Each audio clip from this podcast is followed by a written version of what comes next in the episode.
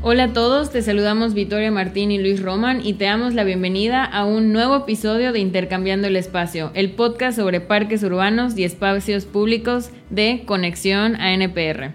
Recuerda que Intercambiando el Espacio es donde compartiremos de la mano de expertos internacionales experiencias, retos e información actualizada que te va a servir a ti para mejorar tu práctica y desarrollo profesional dentro del sector.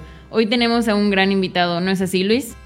Hola Victoria, y a ti que nos escuchas, te damos la bienvenida a este, el episodio 34 de Podcast Parques. Recuerda que cada semana te traemos el mejor contenido, tips, consejos, prácticas sobre parques urbanos y espacios públicos. Y en este formato de intercambiando el espacio de la mano de, como ya lo comentaba Victoria, de especialistas en el tema, pues vamos a hacer muchas reflexiones. Como el día de hoy, desde Santiago de Chile, las haremos con nuestro invitado especial. Nos acompañará una persona que lo mismo ha trabajado en el sector social como en la administración y gestión de grandes parques. Sin duda, tienes que quedarte para conocer esta visión social, no solo de emprendedurismo, sino de trabajo directo con la comunidad, que ha dado realmente grandísimos frutos, no solamente en la capital Santiago, sino todo en Chile y que también, eh, Victoria, este proyecto se está replicando. Lo, lo iremos platicando con nuestro invitado el día de hoy. Exactamente, Luis. Hoy justo está con nosotros Martín Andrade, que es cofundador de la Fundación Mi Parque y actual director del Parque Metropolitano de Santiago.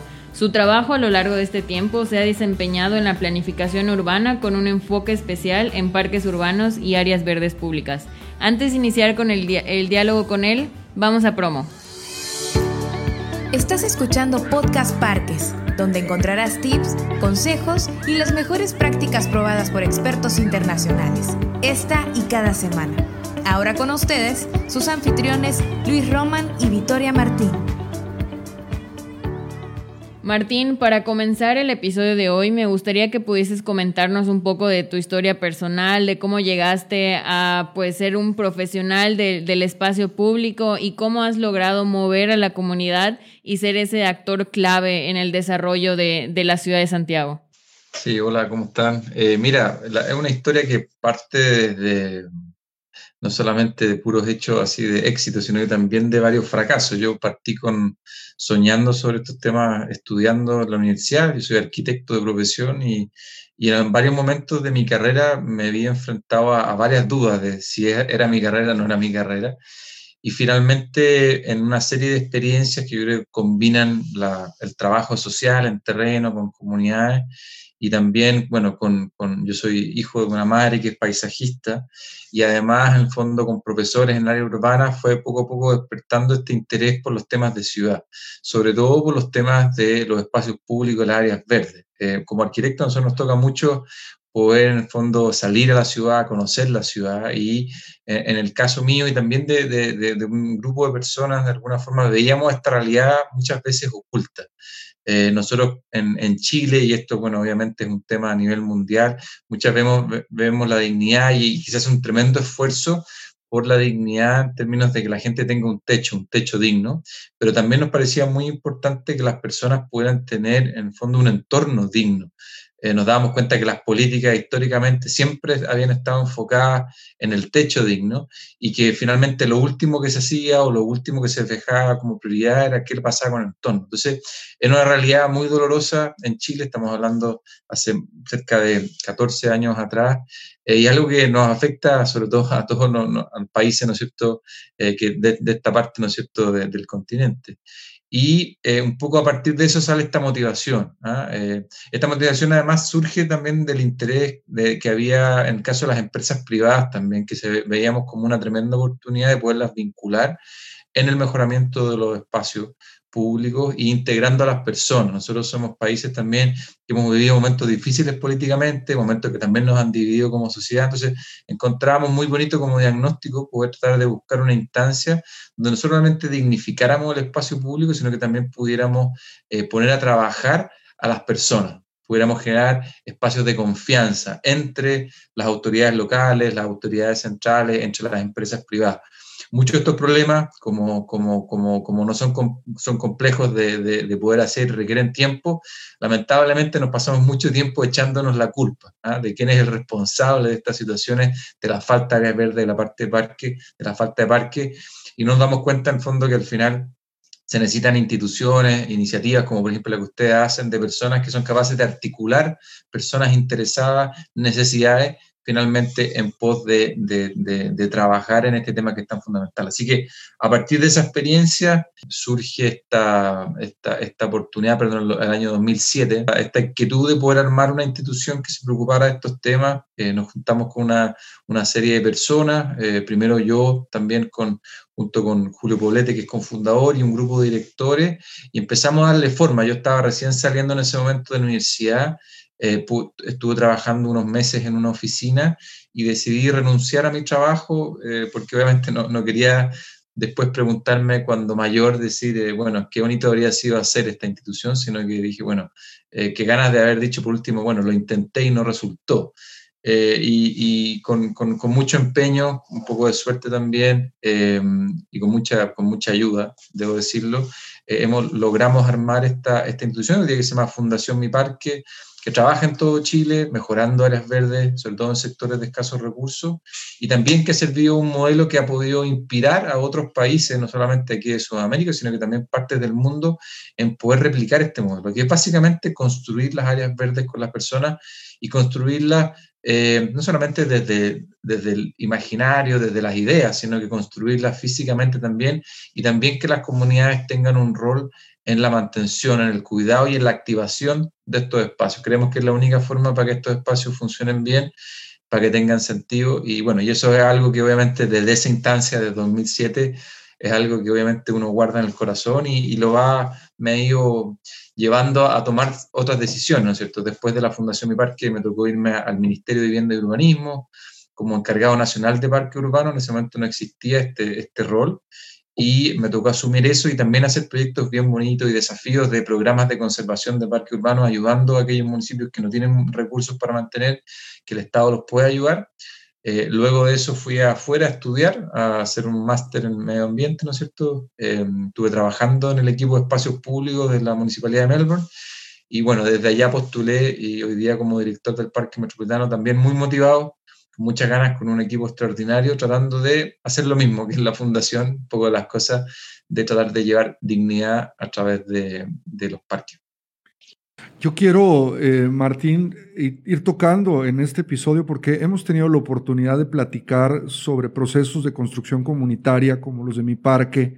Tuvimos también a gente de Kaboom dentro de, Podcast Parques en, en, episodios anteriores y creo que la comunidad de América Latina pues ya ubica perfectamente a la fundación, ubica el gran desarrollo que ha tenido en primero Santiago y después extendido a otras partes de Chile, y también cómo su influencia, como tú lo decías, ha llegado a otras latitudes de nuestro continente y también de otros continentes. Son un ejemplo, la verdad. Y lejos de querer profundizar en esto que te vamos a dejar en las notas del podcast, toda la información sobre la Fundación Mi Parque, yo quisiera que eh, enfocáramos un poco la plática, precisamente esto que hablabas tú de, a ver, te gradúas y de pronto dices, ¿qué voy a hacer de mi vida? ¿no? Una de las cosas que a mí me llama más la atención cuando me gradué, porque yo inmediatamente también me gradué, me fui a trabajar a una institución eh, donde atendíamos a 500 niños con parálisis cerebral. Y yo tenía muchos amigos que me decían, ¿por qué no te vas a trabajar a la empresa de cementos o a la empresa de vidrio o a la cervecera y buscas realmente un desarrollo? Y yo creo que de manera muy inconsciente en ese momento, porque a mí me, llamaba la atención la parte social, pues yo le quise apostar este camino, pero en estos veintitantos años que tengo desde que salí de la carrera he estado experimentando, y esto es súper importante que lo escuchen las personas que están empezando en sus carreras y que pueden ver el espacio público como una vocación de trabajo y de vida, como una profesión, ¿no? una carrera, cómo esto eh, del trabajo comunitario y social te va abriendo las puertas más adelante y vas logrando otras cosas que a lo mejor cuando te gradúas son importantes, ¿no? El dinero, la realización profesional y personal, pero que si le apuestas a un camino dentro del emprendedurismo social, dentro del tercer sector, paga dividendos a final de cuentas y muy buenos, porque además no solamente puedes vivir bien, sino puedes estar realizado ayudando a otras personas. ¿Cuál ha sido tu experiencia desde ese ángulo? ¿Fue realmente así? ¿Te cayó, como decimos en México, este asunto de, del 20, ¿no? Es, es una expresión que usamos para decir, bueno, me di cuenta después del tiempo que así era.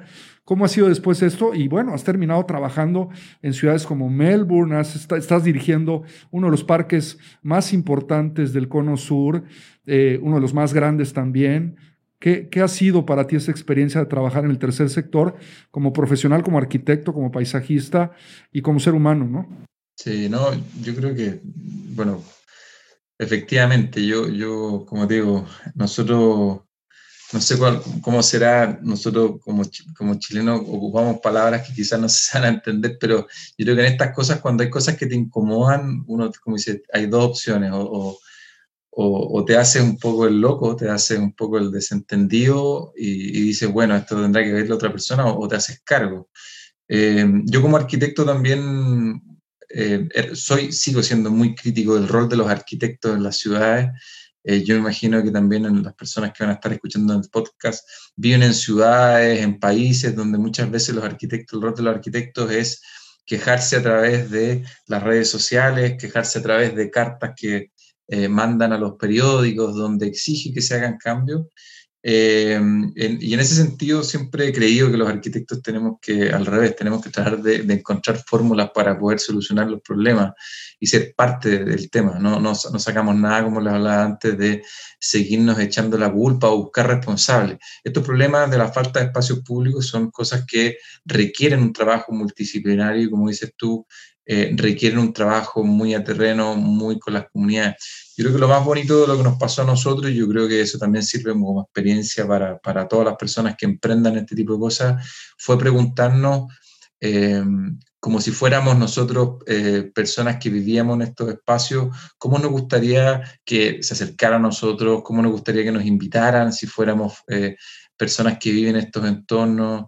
Hay una cosa muy potente en esto y que, yo siempre lo menciono, que, y por qué creo tanto en esto que estamos haciendo que tiene que ver con, con, con, una cosa que creo que es muy dolorosa. Hoy día tenemos muchas personas eh, en nuestro país, en Chile, también en el mundo, que se preguntan todos los días cómo escapar de la realidad donde viven.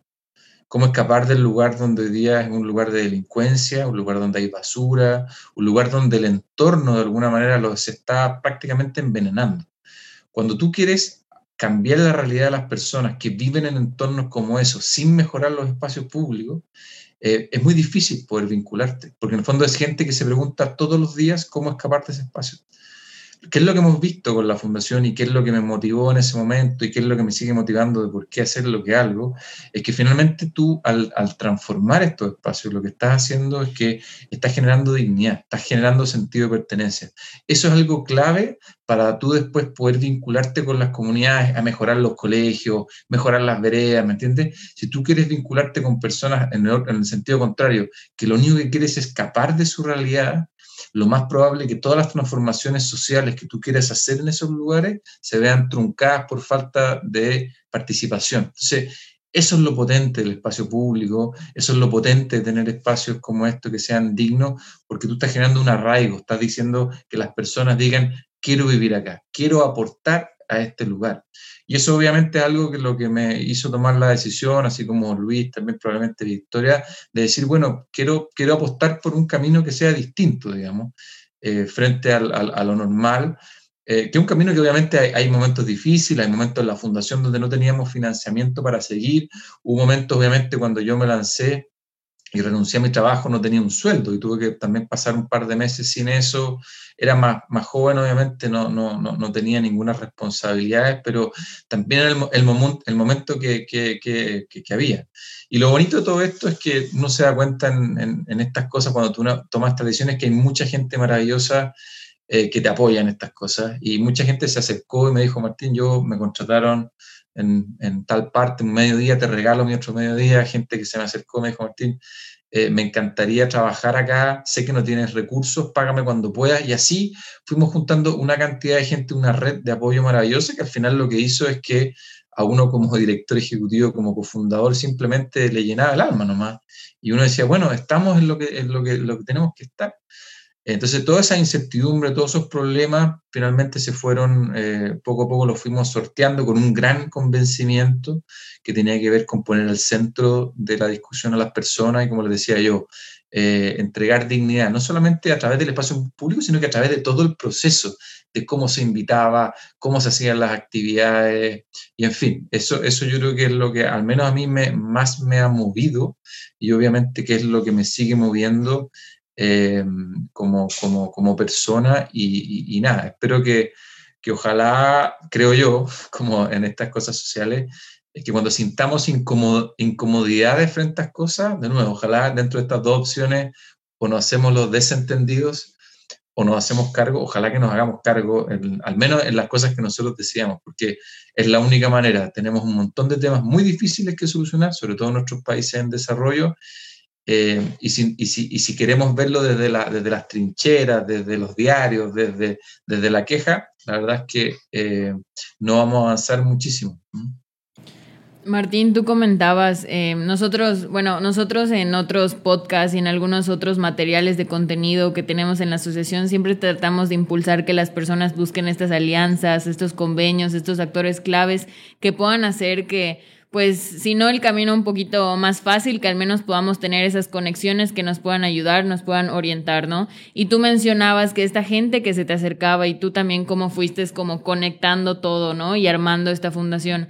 Entonces, me gustaría que pudieses comentarnos un poco como algún consejo, cómo iniciaste esta parte de las alianzas y conexiones con personas, con otras organizaciones o asociaciones para toda esta persona que nos puede escuchar, que quiera. O sea, nuestra invitación es anímate. Como decía Martín, no te hagas al desentendido. Si hay algo en tu comunidad que te gustaría mejorar, lo puedes hacer. Te puedes acercar a la asociación, te puedes acercar a personas como Martín que están contentos de poder pues eh, compartir su experiencia. Entonces me gustaría saber si puedes comentarnos un poco acerca de esto.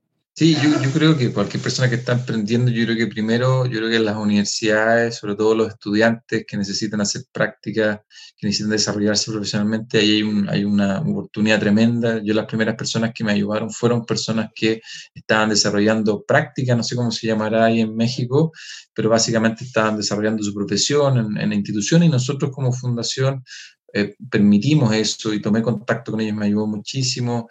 También fue clave, yo creo que una cosa que pasa mucho en los emprendimientos, que uno siempre se imagina o, está buscando como el, producto perfecto que uno quiere desarrollar. Yo, siempre recomiendo, digo, bueno, yo creo que es importante que definamos cuál es el desde. Eh, y tratar de apuntar, sobre todo cuando estás partiendo en, el desde. Eh, eso nos ayudó muchísimo. Parece que se cortó de nuevo. ¿Estamos bien?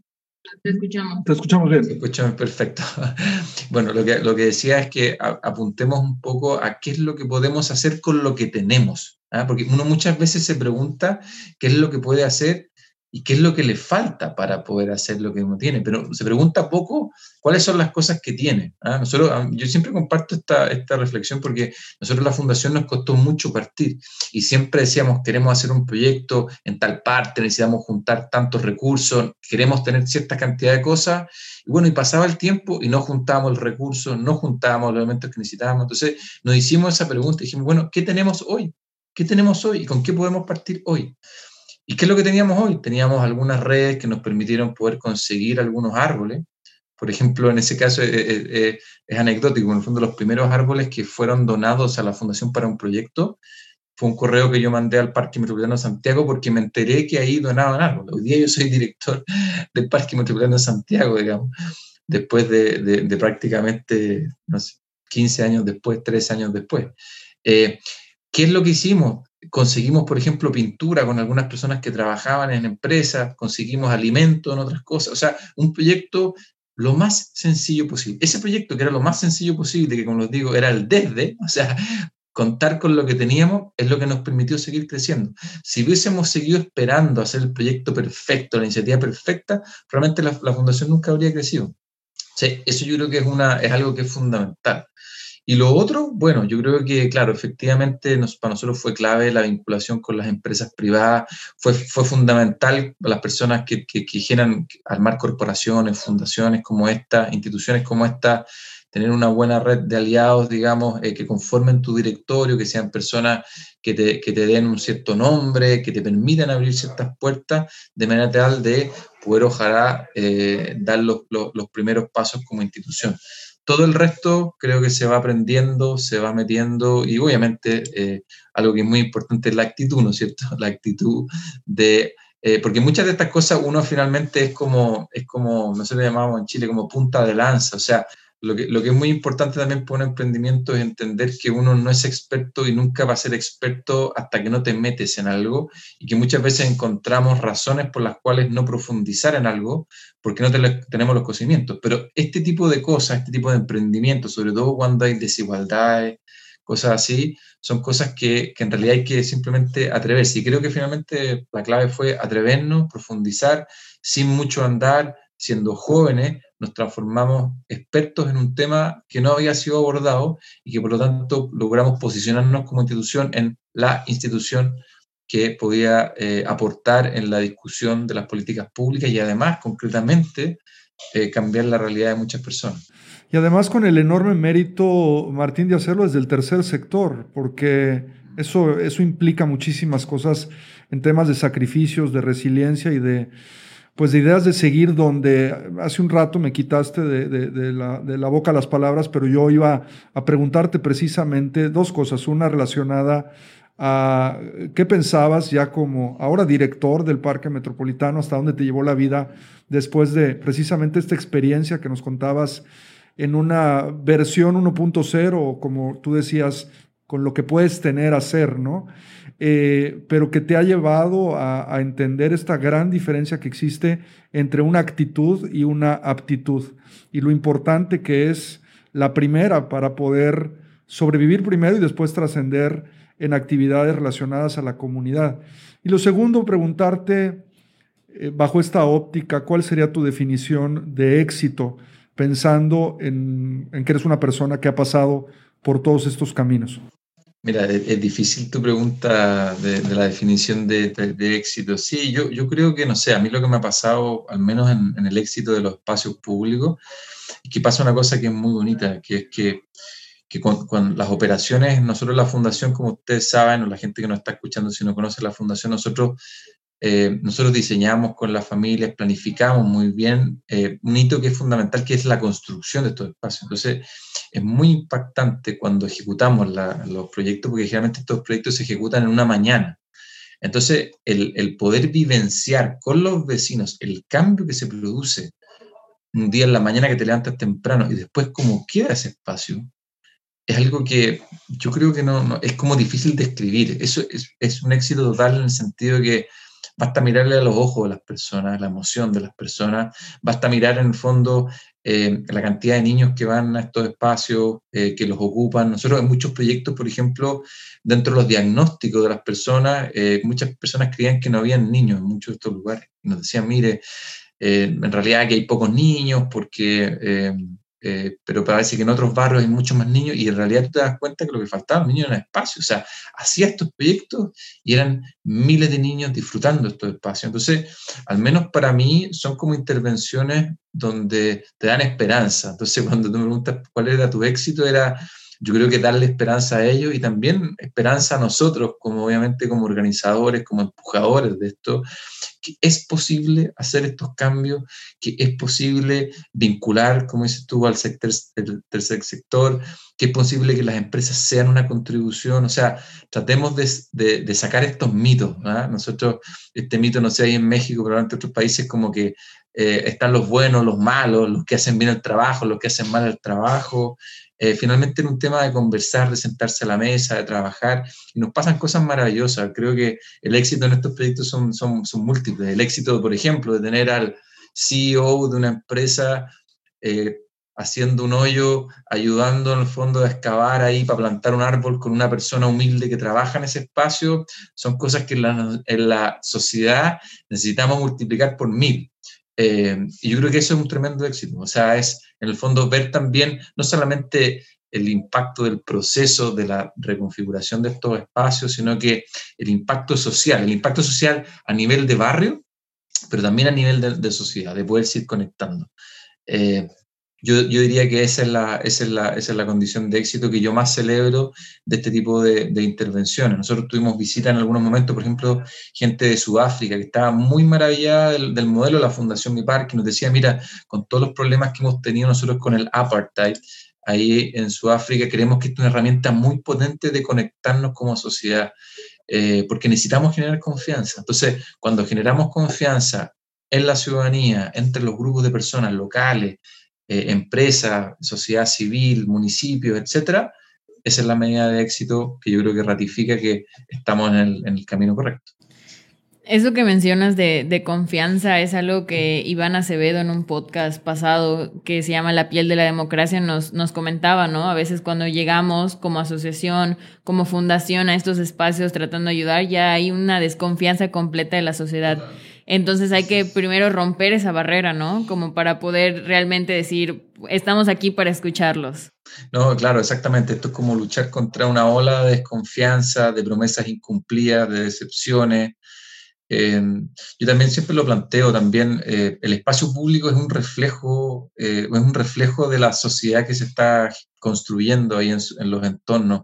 Un espacio abandonado, un espacio público eh, donde hay drogadicción, donde hay abandono, es, un reflejo de una sociedad. Te das cuenta que cuando hacen los diagnósticos en las comunidades hay peleas entre ellos, hay, de, en el fondo hay problemas eh, sociales eh, importantes y por lo tanto pasa algo que es bien bonito, que, finalmente ganándose la confianza, obviamente, con hechos, digamos, porque esa obviamente es la gracia, eh, no solamente con buenas ideas, tú vas generando un ciclo absolutamente, de este ciclo degenerativo que se está produciendo en el espacio, estás generando un ciclo eh, absolutamente regenerativo, donde, donde em, empieza entonces a conectarse las personas, y eso es lo bonito, se empiezan a conectar, empiezas a tener ganas de aportar, de ayudar, eh, cuando existe esa confianza. A mí, a mí es de las cosas que a mí más me preocupa, eh, de hecho es de las cosas que más me duele de repente hoy día en, la, en, la, en los dramas que tenemos sociales en nuestros países, cuando se pierden esa, desco esa desconfianza. Yo creo que nosotros todos, como instituciones sociales, eh, como personas que creemos en esto, tenemos que hacerlo de distintas maneras. Nosotros lo hacemos a través de los árboles, a través de las piedras, a través de las palas, eh, a través de las carretillas, no sé cómo le dirán ahí en México, para llevar las cosas. Y esa es nuestra herramienta para generar confianza, para generar cohesión social. Habrá también herramientas a través de la educación. Todos tenemos que entender que el mayor legado que podemos dejar para seguir funcionando es generar confianza donde estemos trabajando. Esto que está diciendo Martín no es de dientes para afuera, como decimos en México. Esto es una realidad que la fundación, y esto se refleja desde precisamente sus bases, los fundamentos, los valores y las actitudes de los fundadores terminan permeando hacia abajo en las organizaciones. Y lo que está comentando Martín, yo tuve oportunidad de, de, palparlo desde mi primer acercamiento con la fundación, me parece que fue en el 2013 o 14. Después tengo la oportunidad de conocer a Ignacio, que trabajó con ustedes, eh, Martín, en el 2015, me parece, en Culiacán, que nos invitó la gente de Parques Alegres a, a participar en su Expo Parques. Y a partir de eso hemos mantenido una relación de amistad, de cariño, de compartir las cosas y entender que esto que tenemos en América Latina como para algunos un problema o un pasivo, que puede ser el, espacio público, es en realidad el activo más importante o de los más importantes. Ya lo decía Martín al inicio del, del podcast, cómo después de pasar de este tema del techo digno, tenemos que pasar al entorno digno y trascender sobre todo en este tema de, de, de, los hoyos en las calles o el alumbrado o el servicio de agua. Eso tiene que ser retórica política del pasado, donde se tiene que obviamente solventar eso, tiene que estar de manera correcta puesto en las ciudades, pero tenemos que ver mucho más allá, ¿no, Martín? En el hecho de decir, a ver, las ciudades necesitan estos temas de equidad, de inclusión, de poder eh, otorgarle la oportunidad a todos los ciudadanos de manera igualitaria el poder disfrutar de la vida pública. Y en eso creo que reconocemos, Martín, en ti, en los liderazgos de la Fundación, en todas las personas que trabajan en, en ella, un querer compartir y un, una generosidad importante. Y creo que en esto me gustaría que, nos pudieras comentar cómo ha sido este proceso dentro de la, fundación, porque no solo con Sudáfrica, con muchísimos lugares ustedes han compartido sus modelos, sus manuales, su metodología, y esto creo que lo necesitamos mucho, eh, no solo en el tercer sector, también en el área de consultoría, porque tenemos un reto importantísimo y es mucho. Hay demasiados parques en toda América Latina como para acabárnoslos o pensar en acabárnoslos eh, una sola persona, ¿no? ¿Qué piensas de esto? Sí, no, yo, yo, yo, concuerdo plenamente. Aquí se requiere generosidad. Siempre nos preguntamos dijimos, bueno, ¿cómo, cómo nos gustaría crecer? ¿Ah? Eh, vamos a generar, en el fondo, sería razonable pensar que vamos a tener como fundación otras sedes en otros, otros países, con el mismo nombre, con la misma metodología. dijimos, no, no, no. Aquí lo que tenemos que hacer es seguir la misma lógica. Tenemos que empoderar a todas las personas, a los distintos países, que le pongan su nombre, lo que le hagan sentido, que tomen nuestro modelo, lo hagan propio, lo estudien, que vean sus culturas, sus fórmulas de trabajo y que ellos los armen y que nosotros estemos a disposición de ellos y que si salen oportunidades con nosotros Fundación de poder apoyarlo de alguna u otra forma, ese es nuestro rol, ese es nuestro. Yo creo que aquí, exactamente Luis, aquí, aquí lo que se requiere es es, es una generosidad transversal, ¿ah? sobre todo también, como dices tú, también de las consultorías. Por eso me alegro mucho el esfuerzo también que ustedes están haciendo en poder compartir estos podcasts y que sean podcasts que no queden simplemente en, en fondo en análisis de consultoría específica o parte del patrimonio de uno o de otro. Es lo que tenemos que hacer. Yo también, como también plantear parte de eso y yo creo que es parte de las motivaciones, de nuevo, volviendo al tema de los espacios públicos. Hay una cosa que yo creo que también debe ser inspiradora para ustedes, para nosotros, yo también no me canso de repetirla, que creo que es importante. Nosotros tenemos efectivamente en nuestras ciudades miles de problemas, miles de problemas. Muchos de los problemas están siendo generados por nosotros mismos, por el ser humano, y ya lo sabemos muy bien, como la contaminación, ¿no es cierto?, el problema de los residuos. Pero tenemos una tremenda oportunidad con respecto a los espacios públicos, con respecto a los parques. Aquí en los parques, y eso es lo bonito, estamos construyendo naturaleza. Uno siempre piensa en la naturaleza algo que en el fondo para algunos será obra divina, para otros será efectos climáticos, ¿no es cierto?, que hacemos. Nosotros lo bonito y es lo que yo me siento orgulloso hoy día del Parque Metropolitano esas plazas. Son plazas, son parques hechos por personas, para las personas. Son miles de hombres y mujeres que han trabajado a hacer esos espacios realidad, que los mantienen. Entonces, yo creo que hay que dejar de ver las ciudades solamente como meros generadores de problemas y entender las oportunidades que hacemos cuando nosotros como seres humanos trabajamos con la naturaleza. Y eso yo creo que es algo que tiene que obviamente que inspirarnos eh, para seguir. Y obviamente, eh, como dices tú, tratar de hacerlo con metodologías, con cosas que sean herramientas potentes para otros para que las puedan sumar. Así que nosotros, en ese sentido, bueno, desde la Fundación Mi Parque, tú ya lo sabes, pero también desde el Parque Metropolitano es parte también del rol que hemos querido jugar de poder eh, inspirar eh, a otros. Pues Martín, muchísimas gracias por acompañarnos en este podcast. Creo que fue el objetivo era inspirar a las personas e inspirar a que puedan mover cosas en su comunidad y que puedan transformarlas y cambiarlas, aunque se haya escuchado muy romántico. Sabemos que pues nosotras tenemos muchas aptitudes, pero aquí Luis en la oficina siempre dice que las personas para mover eh, las cosas necesitan tener tres cosas, aptitud, actitud y tiempo. Entonces estamos seguros que muchas personas que han escuchado este podcast tienen las tres y si te falta algo, mira que hay muchas organizaciones, fundaciones, personas que están dispuestas a ayudarte y a compartir y está en nosotros poder transformar nuestras comunidades. Martín, de nuevo muchísimas gracias por compartir este espacio y que sea el inicio de muchas otras colaboraciones. Encantado, muchas gracias a ustedes y cariño a todos los que nos están escuchando y que van a escuchar este podcast. Recuerda que el siguiente lunes tendremos un nuevo episodio en donde nos va a acompañar Luis diciendo, eh, compartiéndonos más información y otras herramientas, no te lo puedes perder. También entra a www.anpr.org.mx para que puedas descubrir todo el contenido que tenemos preparados para ti. Muchas gracias por acompañarnos hoy y recuerda, que vivan los parques. Nuestro podcast ha terminado.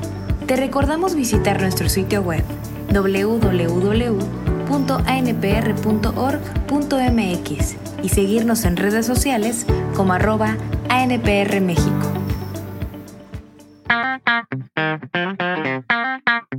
presentamos Conexión ANPR, la comunidad de profesionales en parques y recreación de América Latina en línea, donde podrás fácilmente construir y mejorar tus habilidades profesionales como nunca lo hubieses pensado. Crea y comparte tu perfil profesional. ¿Estás buscando contenido para mejorar tu práctica profesional? Lo puedes hacer a través de la biblioteca digital o a través de la sección de webinars, podcast y revista Parques. Prueba Conexión ANPR completamente gratis. Conexión ANPR, uniendo parques y espacios públicos en América Latina.